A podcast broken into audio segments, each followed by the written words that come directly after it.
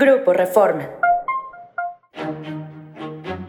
Esto es Agenda Reforma. Hoy es viernes 27 de enero. Nacional. Convoca UNAM Esquivel a ofrecer argumentos sobre tesis. La Universidad Nacional Autónoma de México convocó a la ministra Yasmín Esquivel Moza para que ofrezca los argumentos en su defensa por el plagio de su tesis de licenciatura en Derecho.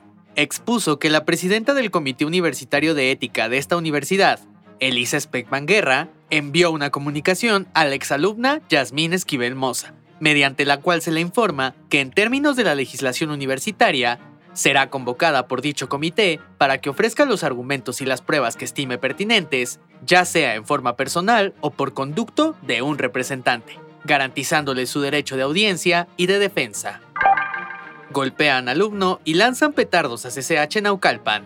Presuntos porros lanzaron petardos al Colegio de Ciencias y Humanidades, plantel Naucalpan, ubicado en el Estado de México, y golpearon a un estudiante, quien fue trasladado al hospital. Las detonaciones hicieron que los estudiantes, que volvieron el lunes pasado a clases, huyeran del plantel de nivel bachillerato de la Universidad Nacional Autónoma de México.